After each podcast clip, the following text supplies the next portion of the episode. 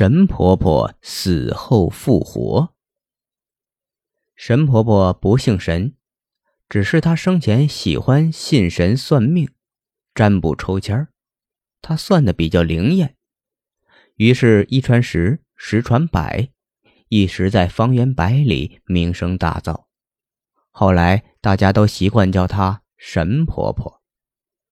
神婆婆膝下无儿无女，和老伴儿相依为命。他们两人的感情深厚，结婚半个世纪以来从来没红过脸。不幸的是，三个月前，神婆婆的老伴儿因为脑溢血突然离世，她悲痛欲绝，天天跑到老伴儿的坟头痛哭不止，有时竟整夜整夜的陪在坟头。也许是感情太深，不能自拔。一个月后的一个漆黑的夜晚，神婆婆上吊了。她生前留下了不少积蓄，远方的一个侄子风风光光的为她操办着后事。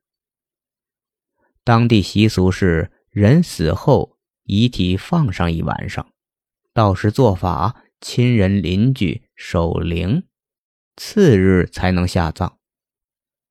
晚上天很黑。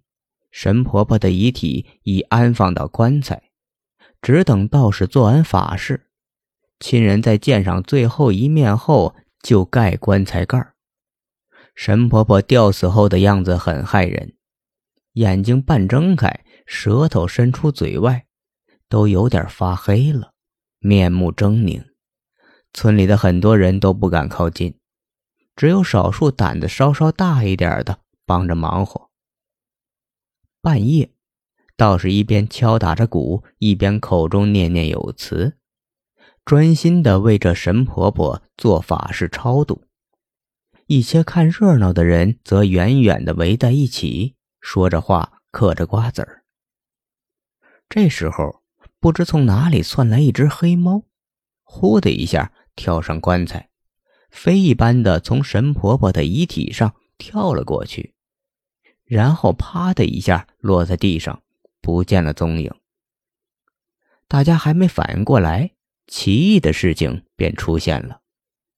棺材一阵大幅度的抖动后，随着异常恐怖的声音，躺在棺材里的神婆婆双手抓住棺材沿儿，嚯的一下坐了起来，然后翻身从棺材里出来了，眼睛一眨不眨。紧盯着前方，双手平直，一蹦一蹦的。所有人都被这骇人的一幕惊呆了。等回过神来，人们毛发直竖，异口同声发出一阵骇人的惊叫后，便轰然大乱，撒腿就跑，并且一边跑还一边大叫：“不好了，诈尸了！”院里顿时乱成一锅粥。道士也没见过这种场合，执着手里的法器，冲着神婆婆大叫：“怎么，你一个死人吓唬谁呀？”说完，将法器正过去。谁知神婆婆根本不理会那玩意儿，仍然径直的往前蹦。道士一见，一下子吓得面如土灰，扭头就跑，边跑还边喊：“诈尸了！”更诡异的是。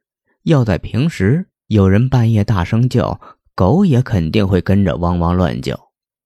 但这天晚上，没人听见有狗叫。